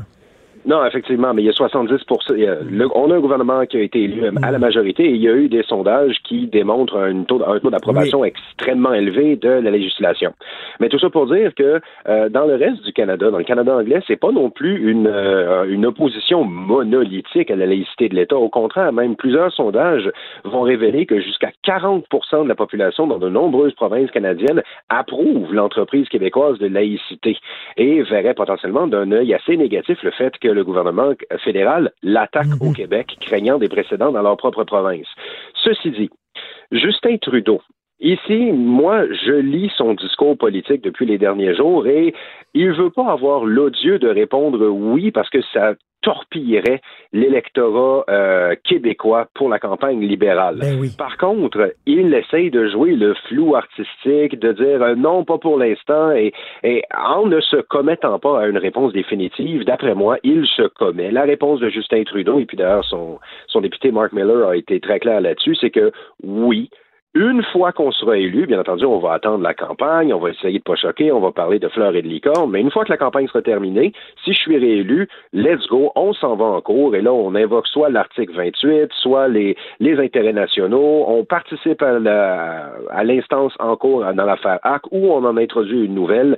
Bref, je, je n'aurais aucune confiance dans une déclaration euh, aussi floue que celle du premier ministre à l'effet que, ben, pour l'instant, on va voir et sans s'y commettre. Est-ce que ça se pourrait, est-ce que ça se pourrait que le Québec contamine le reste du Canada? C'est-à-dire que, comme vous le dites, il y a des Canadiens anglais qui pourraient appuyer cette, euh, notre loi de la laïcité, puis qui peut-être vont regarder ce qui se passe au Québec, puis vont dire, ben, coudon, ça a bien du bon sens, puis que peut-être il y a d'autres provinces où de, qui vont, qui vont essayer de- de- d'être tentées d'a- d'avoir une loi comme ça. Pensez-vous qu'il peut y avoir un revirement concernant le multiculturalisme au Canada? À court terme, non, mais à moyen et à long terme, ce n'est pas une impossibilité. Bien entendu, si, euh, si Justin Trudeau est réélu, les chances que ça puisse voir le jour sont très faibles. Par contre, dans un contexte, euh, bon, j'imagine conservateur, qui serait la seule autre alternative, euh, oui, effectivement, ça pourrait être une possibilité, mais euh, on parlerait d'un cheminement politique sur le long terme. D'ailleurs, parlons des conservateurs, parlons de tous les chefs de parti. Bon, Justin Trudeau, sa position à l'égard de la loi 21, et ça, ça doit être euh, on- de talonner en période de questions, et ça doit être martelé dans le discours public, à moins qu'il se commette de manière claire en disant non, nous n'allons pas contester la loi 21.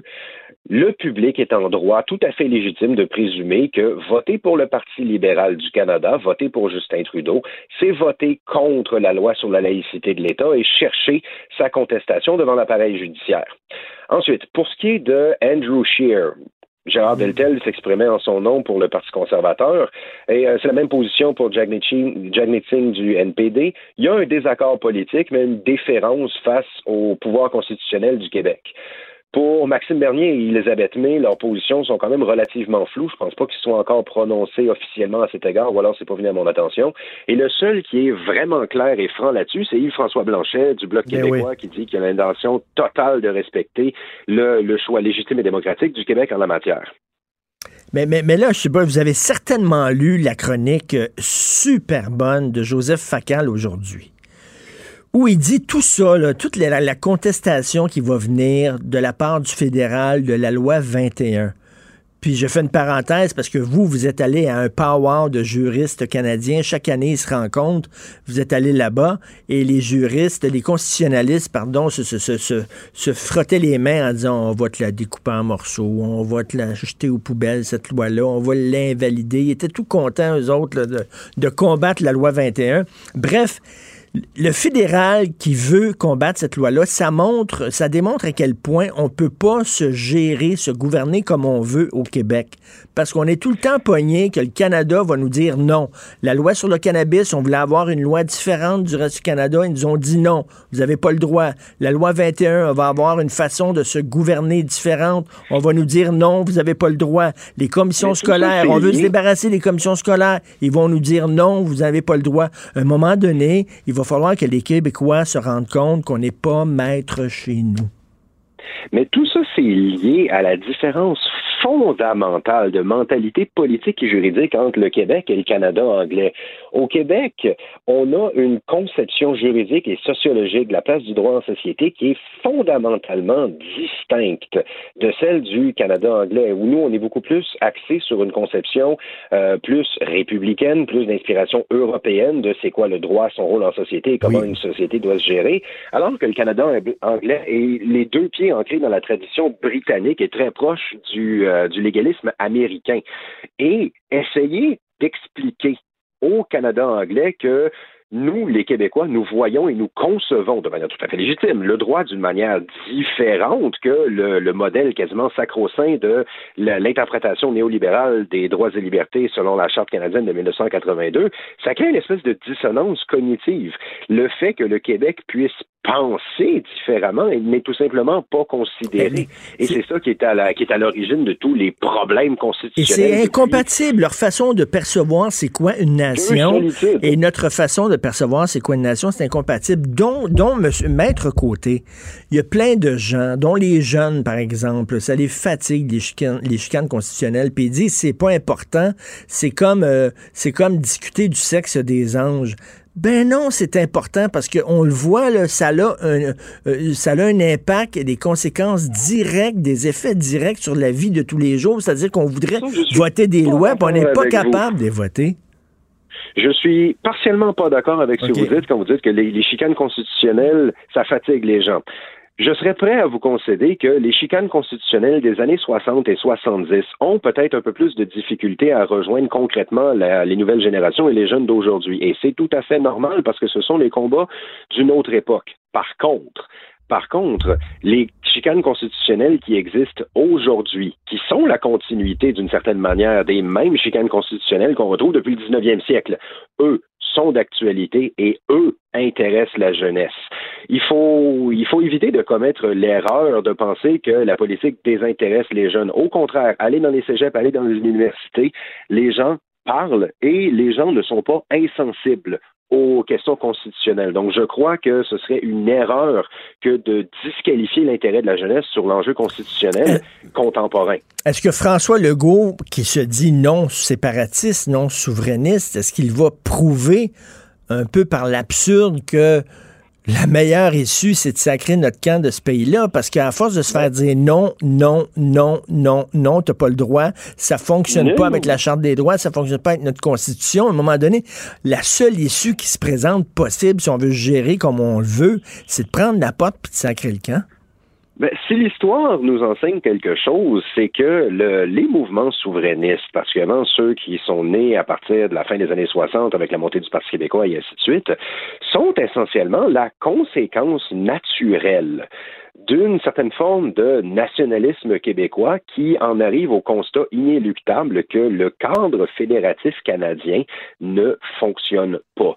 En théorie, la fédération est sur papier, la fédération est supposée respecter les particularités culturelles du Québec, la société distincte, mais dans les faits, ce n'est pas le cas. Ne l'oublions pas. René Lévesque et Jacques Parizeau ont commencé leur carrière en tant que fédéralistes. Oui. Fédéralistes nationalistes, mais fédéralistes quand même. Et c'est seulement face au constat implacable que on a beau tout essayer, la fédération est irréformable, on devient souverainiste. Donc, je n'aurais aucune difficulté à croire que Legault, dans un désir politique tout à fait explicable et politiquement légitime de dire, écoutez, on veut tourner la page sur l'épisode de 95 et aller de l'avant pour autre chose, va finir par refrapper un nouveau oui. mur constitutionnel. Et il est tout à fait possible, et l'histoire nous sert de témoin ici, qu'on en arrive encore une fois à la même conclusion Mais que maître- le cadre fédéral ne fonctionne pas. Et Maître Côté, en terminant, c'est que c'est- ce sont les Canadiens anglais qui trahissent la fédération. Parce que, comme vous le dites, sur papier, la fédération, c'est censé justement laisser une certaine marge de manœuvre aux provinces. Mais là, on assiste depuis quelque Les- temps. Excusez-moi, ce sont les élites politiques et ce sont les politiciens Oui. à Ottawa particulièrement. Je n'irais pas du tout aller attaquer l'ensemble. OK, des non, mais les élites, mais, mais, mais, mais il y, il- il y a depuis quelques années un nation building, c'est-à-dire qu'on veut faire du Canada un, un pays euh, et, et plus qu'une fédération. C'est complètement différent. Là. Ah, euh, ben, écoutez, c'est pas juste il y a quelques années, Meach et Charlottetown n'étaient pas si loin que ça et on a Oui. vu ce que ça a donné d'essayer de parler de la spécificité du Québec à l'ensemble du Canada. Tout à fait, mais en tout cas, euh, c'est- c'est- ça va être vraiment à suivre et j'invite les gens, bien sûr, à, à aller vous lire. À On peut vous lire. à marteler ces questions auprès des députés et des candidats à toutes les occasions possibles. Cet enjeu doit être au cœur de la campagne au Québec. Tout à fait. Puis je pense qu'elle va le devenir au cœur de la campagne. Merci beaucoup, Maître François Côté. On aura l'occasion de s'en parler. Merci. Et je vous invite à lire ce texte-là. Je vais revenir euh, sur ce texte-là au, au cours des prochains jours là, euh, de Joseph Facal. Le problème ici, c'est le régime politique. On arrive avec des lois. On veut faire différemment que l'ensemble du pays. Pour le pote, non. On veut faire différemment que l'ensemble du pays. Les commissions scolaires, non. On veut faire différemment pour euh, la, la, la, la laïcité? Non. Oui. Maman puis papa, disent non. À un moment donné, là, tu sais, il faut. À un moment donné, quand tu veux vivre de ta façon, puis maman puis papa, disent non, ça me tente pas, qu'est-ce que tu fais? Ben, tu ramasses tes sous, puis tu sacs ton camp, puis tu t'en vas en appartement.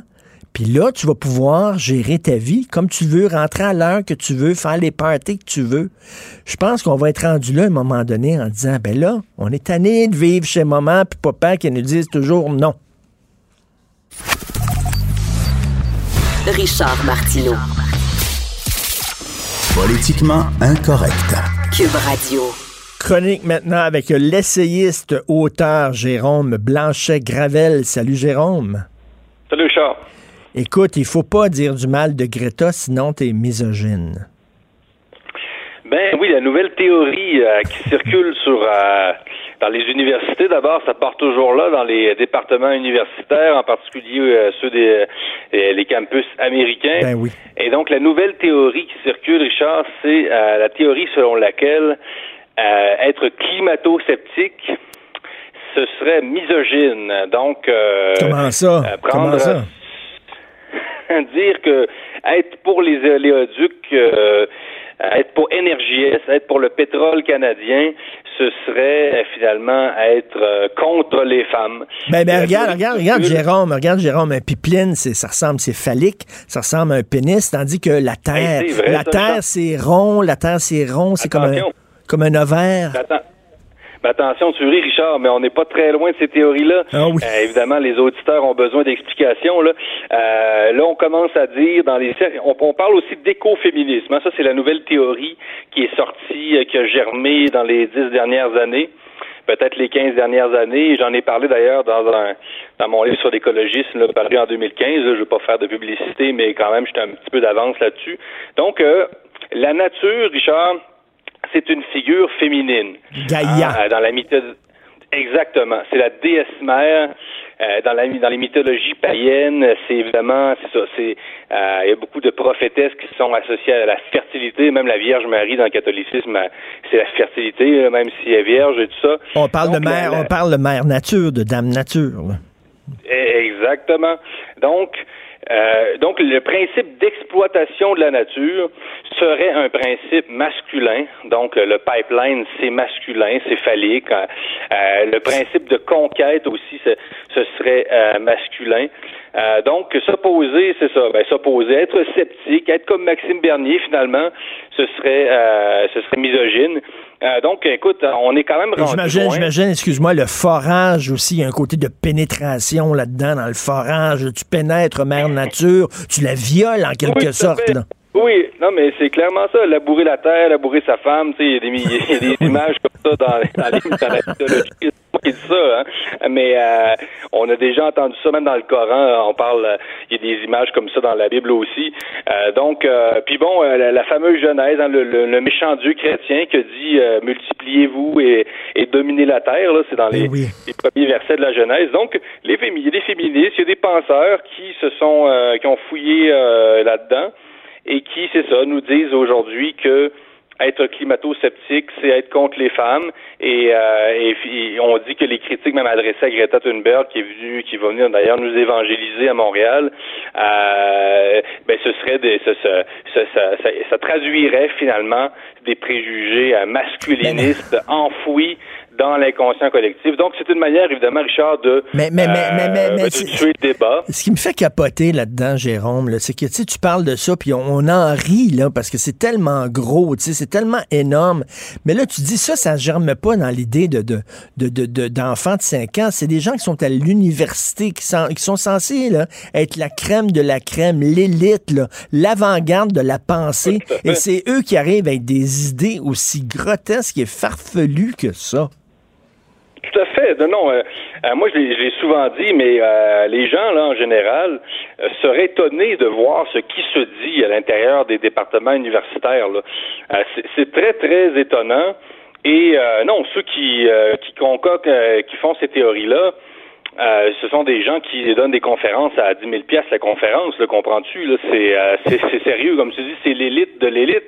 Donc, donc c'est ça, on en rit, mais encore là, une manière de museler le débat. On ne sait plus quoi inventer. Bientôt, on va dire que euh, euh, prendre son auto euh, le dimanche, c'est raciste envers le climat. Ben, on, je veux dire, tout est bon. Ah oui, oui, là, là, ben oui, mais tu as tellement raison, c'est la prochaine étape. On va dire que la Terre, elle est, elle est tout sauf blanche. Puis là, on va dire que l'exploitation, de la Terre, c'est comme les, les, les conquêtes coloniales. Euh, donc, c'est blanc. La Terre est noire, puis les gens qui veulent exploiter la Terre sont blancs. Écoute, c'est la prochaine étape, là. C'est sûr. oui, on, on va sûrement se rendre là. Mais c'est ça, on, on a toujours tendance à, tout, on mélange tout. Hein, c'est ça. On, on sort de notre chapeau, on mélange, tu mélanges un peu féminisme, un peu l'écologisme, ça donne l'écoféminisme, hein, tu vois, euh, un petit peu de multiculturalisme, un petit peu de, de vieux marxisme. Donc, euh, euh, mais il faut, faut se promener dans les départements, là, juste voir sur quoi euh, travaille euh, la majorité de- des profs en sciences sociales. C'est quand même un peu troublant. Sérieusement. Mais là, moi, c'est- je, je veux pas, je veux pas être un anti-intellectuel. là. J'aime beaucoup les penseurs, j'aime beaucoup les, les philosophes, j'aime les gens qui écrivent des livres sérieux. Mais je veux dire, là, c'est pas parce que tu as un doctorat dans quelque chose que tu es nécessairement intelligent. Il y a la culture et il y a l'intelligence. Et je veux pas faire mon Ah, populiste non plus. Je veux pas faire mon populiste non plus. Mais George Orwell parlait de la sagesse du peuple aussi. là. Il y a des gens qui ont pas d'éducation des fois, qui ont, qui ont un plus gros bon sens que des gens qui sont dans certaines universités. Non, non, mais ça, c'est évident, Richard, vraiment, euh, pour, le, le niveau baisse. Parce que les, sciences sociales, moi, j'ai étudié au doctorat à Ottawa, et ça, c'est de plus en plus idéologique. Et pour, euh, je veux dire, ceux qui travaillent, qui font des doctorats, ils travaillent, ils font de la recherche pour leurs professeurs. Souvent, c'est le prolongement de ce que fait le professeur. Donc, euh, pour avoir obtenir une bourse, il faut que tu finalement travailles sur ce sur ce dont travaille ton prof et ce, ce sur dont travaille sur ce que travaille ton prof, sur quoi il travaille, c'est-à-dire c'est ce sont ce, sont ce genre de, de sujet-là. Euh, Donc, donc, le, donc, système est fait, que- le système est fait pour perpétuer une idéologie? Oui, oui, de, et de plus en plus. Moi, j'ai beaucoup, j'ai parlé à plusieurs profs euh, d'université, des vieux profs, euh, qui m'ont dit que, euh, qui, qui ont, ont traversé les époques, et ils m'ont dit que euh, il y avait moins de censure d'abord à l'époque du catholicisme. Après ça, il y a eu le marxisme, il y a eu moins de censure, et on sait qu'il y en a eu beaucoup. Euh, il y a eu moins de censure à l'époque du marxisme, et ils disent aujourd'hui, avec le, le multiculturalisme et l'écologisme, c'est le summum de la censure. Il y en a plus qu'à l'époque du catholicisme et du marxisme. Je- Pour te donner une idée, euh, et j'ai plusieurs profs m'ont dit ça, là, tu sais, des profs émérites, là, des vieux profs, j'en connais beaucoup euh, en France et au Québec, euh, et, et qui m'ont dit ça. Et à chaque fois, moi, je suis, je, je suis troublé. Je me dis, pas, pas possible qu'on Mais, mais toi, tu as étudié, en quoi? euh, T'as étudié en quoi, toi, Jérôme? sciences politiques et euh, sciences politiques et sciences des religions.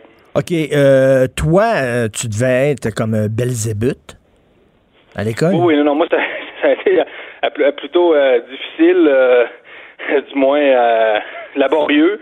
Euh, non, non, c'est euh, être un, j'étais un- une, une espèce de mouton noir finalement, euh, même si j'étais un méchant blanc. Euh, mais euh, non, c'est ça. C'est très très difficile, difficile d'évoluer, Richard, dans ce milieu-là quand on a des idées dites divergentes.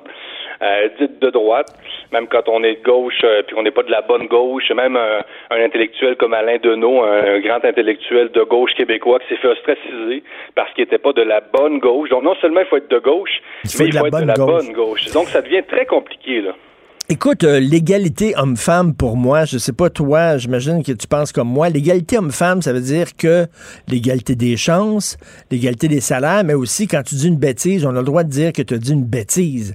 Euh, tu sais, là, il y, y a un jeu, euh, il y a un jeu de Monopoly. Et c'est un Monopoly féministe, c'est-à-dire que les femmes partent avec plus d'argent que les hommes parce qu'elles font plus pitié puis tout ça. Oui, mais c'est condescendant, c'est méprisant. C'est comme dire aux femmes, vous n'êtes pas assez intelligente pour gagner au Monopoly, on va vous donner une longueur d'avance. Voyons donc. Ben oui, j'ai vu ça, ce débat-là, d'ailleurs, à l'émission de Sophie Durocher, avec euh, son débat avec Judith Lucier. Ben Écoute, ça me surprend, puis ça me surprend pas. Là, on a, on a créé un Monopoly, euh, finalement, euh, sexiste, inégalitaire. C'est-à-dire que là, on est dans un féminisme il s'agit plus d'instaurer une société égalitaire, mais, pour, mais plutôt d'inverser le pouvoir. Là, les, les, les hommes avaient le pouvoir, et là, ce seraient les femmes qui auraient maintenant le pouvoir. Donc, euh, c'est la même logique aussi, même pour les euh, le multiculturalisme, c'est-à-dire qu'on on, on, parle d'égalité, mais finalement, il s'agit plutôt de renverser la hiérarchie pour en instaurer une nouvelle. Ben oui. Et ça, c'est préoccupant parce que c'est l'égalité qu'on vise. C'est pas une nouvelle hiérarchie. C'est euh, le multiculturalisme, c'est- ce serait de- en théorie ce serait pour que les cultures soient égales. Ce serait pas pour dire qu'on veut juste des personnes dites noires euh, au sommet de l'État ou qu'il faut engager seulement des personnes de couleur, euh, toujours entre guillemets, j'aime pas ça, racialiser les rapports sociaux. Je trouve, je reviens pas qu'on soit revenu à parler de race d'abord, là, on a, on a déjà, parlé. Euh, mais c'est mais c'est ça. Donc le féminisme est dans, dans cette même logique-là d'inversion du pouvoir plutôt que d'égalité. Ben oui. Et, euh, sais, on parle, on parle, euh, Jérôme, de discrimination positive. Comment une discrimination peut être positive? Voyons. Non, c'est ça, ça marche pas. Comme je, et, et c'est ça, euh, dans, la fonction publique, là, quand on va être rendu, et ça s'en vient, à octroyer tous les postes en fonction de quotas. Euh, combien, on, on est en train de faire même des humains, des, des statistiques. On, on devient des statistiques humains. Euh, avec les races, com- combien de personnes de telle orientation, combien de personnes euh, euh, racisées. Puis tu sais, un noir, là, excuse-moi, entre un haïtien et un sénégalais, là, a- ça n'a aucun rapport. On peut pas classer les individus en fonction de leur race, en fonction de leur, sexe, en fonction de leur orientation sexuelle. Ça, ça, fonctionne pas comme ça. C'est vraiment limité finalement. C'est de réduire l'humain à une espèce de numéro racial. Euh, on est vraiment en régression à plus totale. Sérieux, moi, ça me choque là ce matin. Là. Ben oui, ben oui, tout à fait. C'est très, c'est très choquant. Il y, a, il y a des gens qui vont dire, oui, c'est rien qu'un jeu de société, Monopoly, calmez-vous. Non, non, mais c'est, ça montre l'idéologie qui est derrière ça, là. Puis en plus, je trouve ça Oui, sexiste. Je trouve ça, c'est de dire, tu sais, de dire, là, on n'a pas le droit de critiquer une femme parce qu'elle est une femme, ben, je trouve ça condescendant, puis je trouve ça sexiste. Au contraire, les vrais féministes, pour moi, c'est des femmes qui sont fortes, puis c'est des femmes qui sont capables d'assumer la critique. Voyons. Ben oui, sinon, ben sinon on les infantilise. Puis si on infantilise, ben là, on est loin dans l'égalité, comprends-tu? Donc, euh, mais Madame Lucie, au micro de Sophie Durocher, disait que euh, le but de ce monopoli- euh, Monopoly-là, c'était de montrer finalement que euh, l'absurdité euh, de l'inéquité salariale. là, tu sais. Euh, donc, ça serait plutôt ça l'objectif du bon, moi, je suis un peu sceptique. C'est l'éducation des masses, comme on faisait dans la Chine, euh, la Chine de Mao. On veut éduquer les masses. C'est Euh, incroyable. Quelque chose comme ben oui, parce que ça a toujours, ça a toujours ces, ces visées-là, évidemment, Ben oui. pédagogiques. euh, euh, mais quand même, faut, faut rappeler qu'au Québec, on parle beaucoup de féminisme, mais euh, les femmes aujourd'hui, ma génération, sont appelées à gagner autant d'argent, sinon plus que les hommes. Ben, c'est elles qui sont de plus en euh, plus à l'université. Les gars, euh, tu sais, c'est- elles vont être de plus en plus Ben présentes. euh, Jérôme Blanchet-Gravel, je le rappelle, qui écrit entre autres beaucoup dans le magazine euh, Causeur, un magazine français. Je vous invite, causeur.fr. Allez voir ce magazine-là. Un magazine qui a des idées un peu plus à droite. C'est comme, my God, ça fait un peu de bien d'avoir les deux côtés de la médaille des fois, parce que souvent les médias penchent tous du même côté. Moi, je rêve d'un causeur québécois. Tiens, toi, tu connais Elisabeth Lévy, là. Tu devrais lui en parler. Je pense que tu t'en vas en France bientôt. Tu vas peut-être la rencontrer. Euh, euh, je, pars, à Paris ce soir, ouais. OK, un petit cousin, tiens, québécois de causeur. En tout cas, on peut te lire là-dedans, Jérôme Blanchet-Gravel, entre autres. Merci beaucoup, Jérôme. Bonne, bonne, bonne Salut, fin de ben, bon séjour à Paris. Salut. L'art est dans la manière. Non, c'est pas de la comédie. C'est politiquement incorrect avec Martineau. Là, ça prendrait un thème musical pour Alexandre Moranville-Wallet. S'il vous plaît. Fred, ça, ça prendrait un thème musical. La musique inquiétante, là, à un moment donné. Là, on va mettre ça. C'est comme la musique de X-Files. Oui, oui, quelque chose comme ça. On va demander à Maxime Lacasse, là, ce qui va revenir, le, le magicien des ondes. Parce que chaque jeudi, nous parlons des théories du complot avec Alexandre Moranville-Wallet qui est là. Oui. Excellent. J'adore ça. Vendredi 13 également, demain, attention. Le gars qui fume à la cigarette, là. le gars qui fume dans X-Files, c'était lui qui était derrière tout, non? Le gars Ouais, qui ouais. fume, en tout cas, bref. C'est inquiétant. Dans tous les cas, la table est mise, Richard. Alors, euh, théorie du complot, on a parlé des flat earthers, ceux qui croient que la Terre est flat. On a parlé des chemtrails. Des reptiliens aussi. Les reptiliens, j'adore. Et là, avant, avant de parler de ta nouvelle théorie du complot, hier, c'était les débuts des Francs-Tireurs, notre 22e saison. On avait euh, trois pro, euh, pro-Trump, trois gars qui tripaient sur Trump. Il y en a un qui me dit, je te l'avais dit, là, il y en a un qui me dit que les démocrates font des messes sataniques puis dirigent des... euh, Des réseaux de, des prostitution réseaux de prostitution pédophile. Tout à fait. Ça, c'est, c'est, là. c'est une idée assez répandue. C'est étrange, là, mais c'est. Puis ça se recoupe avec les reptiliens, comme je te disais. My God. Alors là, c'est tout. Évidemment, hier, c'était le 18e anniversaire. On me semble bizarre, anniversaire, parce qu'on dirait que c'est une, bonne, euh, c'est une bonne date. C'est une date heureuse. Mais en tout cas, 18 ans, euh, 9-11. Donc, il y a toutes sortes de théories du complot entourant le 11 septembre. Ah ouais, mon cher. Écoute, oui, j'avais dit la semaine dernière que je parlerais des complots nazis, mais on va se garder ça pour une autre fois. Là, vraiment, là, on est le lendemain, là, évidemment, des attentats du 11 septembre. Je rappelle, hein, c'est des, avions qui se sont écrasés. Quatre avions qui ont été détournés par 19 terroristes le 11 septembre 2001. Euh, ces quatre avions-là avaient quatre cibles stratégiques. Il y en a deux qui ont frappé les deux tours du World Trade Center, une qui a frappé le Pentagone, puis une dernière qui s'est euh, écrasée là, en campagne. Ouais, parce que les occupants de l'avion, ayant appris par téléphone ce qui se passait ailleurs, ont décidé de forcer la cabine, puis ont fait écraser l'avion, une espèce de sacrifice héroïque d'ailleurs. Là. mhm. Puis euh, évidemment, c'est une, une tragédie qui est très triste. Là. On- tout le monde peut en convenir, même au sein de la théorie. Puis c'est une des plus Mais, mais, difficiles. mais dès, mais dès le, dès le début, le lendemain, il y a toutes sortes de théories du complot Ouais, qui circulaient. là. ça, ça a commencé à circuler dès le lendemain et surtout, ça a surtout fait son apparition là, dès 2002, là, c'est-à-dire quelques mois plus tard, euh, surtout à la remise du rapport. Il y a un rapport qui a été fait par rapport à tout ça, un rapport d'enquête. Il y a des gens qui disent que ce rapport-là a été bâclé, qu'il manquait de fond, qui n'a pas couvert tous les points. Donc, Alors, bon, bon, la, la- la première, évidemment, théorie du complot, c'est qu'il y avait des bombes, là, parce que c'était impossible que le métal ait, ait brûlé comme ça. Donc, il y avait des bombes qu'ils ont fait détonner. là. de la thermite plus précisément qu'on dit là, qui est un, un- un mélange chimique là, qui brûle jusqu'à 2200 degrés Fahrenheit puis qui pourrait là, littéralement ne laisser aucune trace. Bon, ça c'est- mais dans- avant de faire ça, je vais remonter un tout petit peu plus loin parce qu'il y a deux branches le principal de ce que tu viens d'appeler la théorie du complot intérieur. Dans la théorie du complot intérieur, là, c'est évidemment ça présuppose que les États-Unis, dans tous les cas, savaient ce qui se passait. Celle-ci se divise en deux autres sous-catégories, ce qu'on appelle le lie hop puis le my hop. Le lie hop, c'est le let it happen on purpose, et le my hop, c'est make made it happen on OK, purpose. Let It Happen, c'est que c'est pas nous autres qui l'ont fait, mais on savait que ça s'en venait, puis on n'a rien fait. Ils n'ont rien fait. Ça, c'est la première théorie qui présuppose justement que les Américains étaient au courant des attentats du 11 septembre, que ce soit par, évidemment, en ayant espionné ou même en étant directement en contact avec ces, ces terroristes-là, et et qui n'auraient rien fait qui auraient su ça, puis là, tout ça se base sur le fait que, évidemment, les États-Unis ont, euh, dans les meilleurs services d'espionnage du monde, ont euh, le, le NORAD, hein, le, le centre de défense là, euh, de, de l'espace aérien américain, qui aurait rien fait ou qui aurait réagi beaucoup trop tard à tout ça.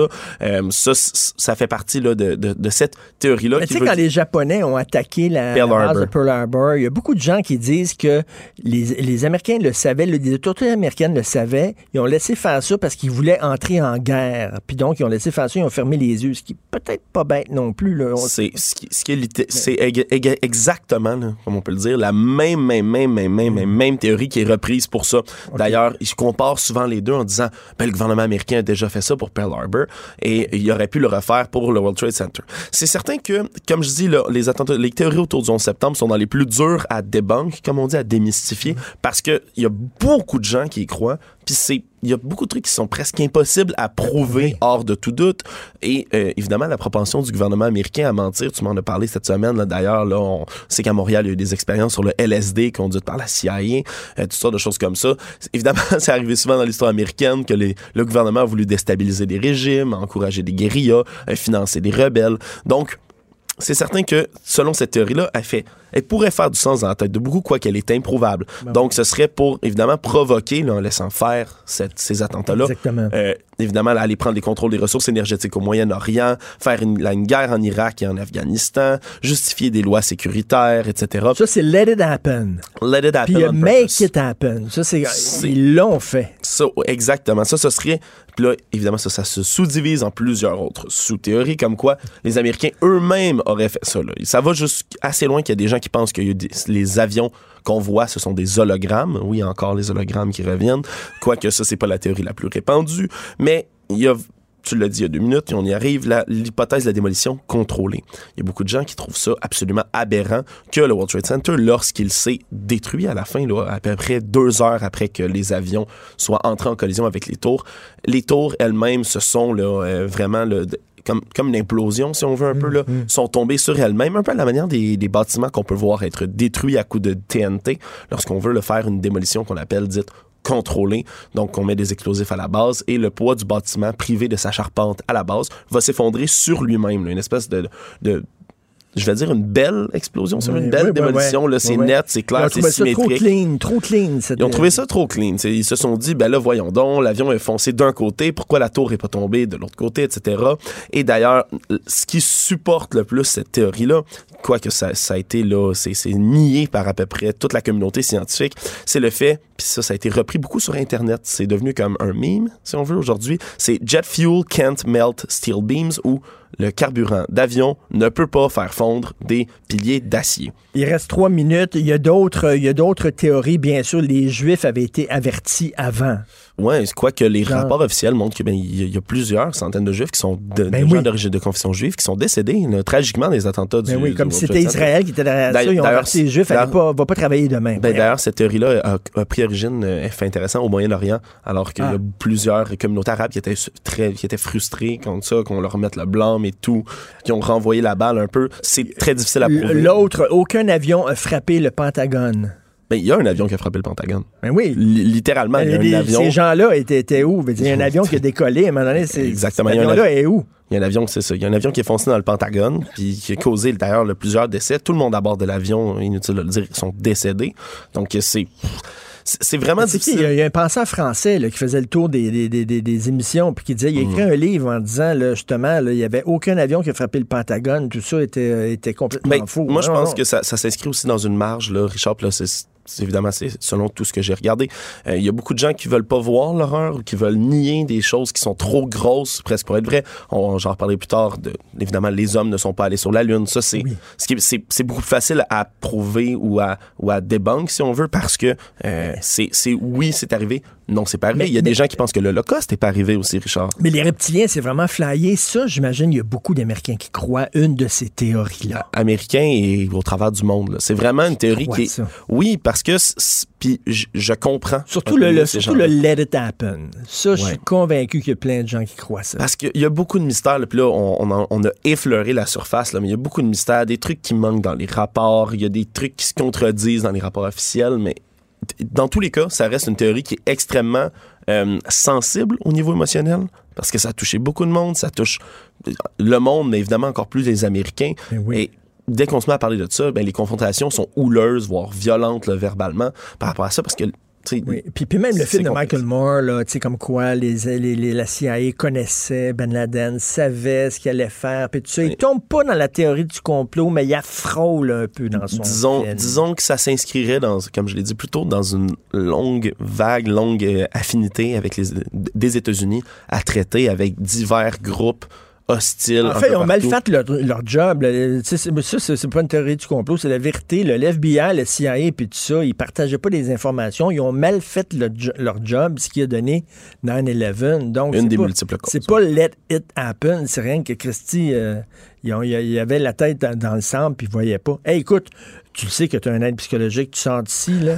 Il y a un psychologue qui va t'attendre pour te- suite. Parce que sinon, à force de, de regarder les, les théories du complot, tu vas, tu vas tomber dans le rabbit hole. Merci beaucoup. Merci à toi, Richard. Merci, Alexandre Moranville, Wallet, Jonathan, de quoi tu parles aujourd'hui? Salut! Comment vas-tu? Salut! C'est la plus belle journée de toute ma vie. Ah, ah, je m'ennuie du temps que tu me disais tout le temps ça. J'avais tellement l'impression que tu trouvais que c'était la question la plus insignifiante du monde à chaque fois que tu me répondais ça. Oui, c'est vrai, hein, ça a l'air un peu baveux, non? C'est très baveux. C'est la plus belle journée de toute ma vie. En voulant dire, tu ma une autre question. Alors, je vais, je vais, je vais enchaîner. je vais enchaîner en ne me préoccupant guère de les- ton état de santé physique et mental. Euh, hey, on a un méchant gros show, là. Euh, premièrement, à 10h15, euh, la semaine dernière, j'ai reçu Gilles Duceppe, OK?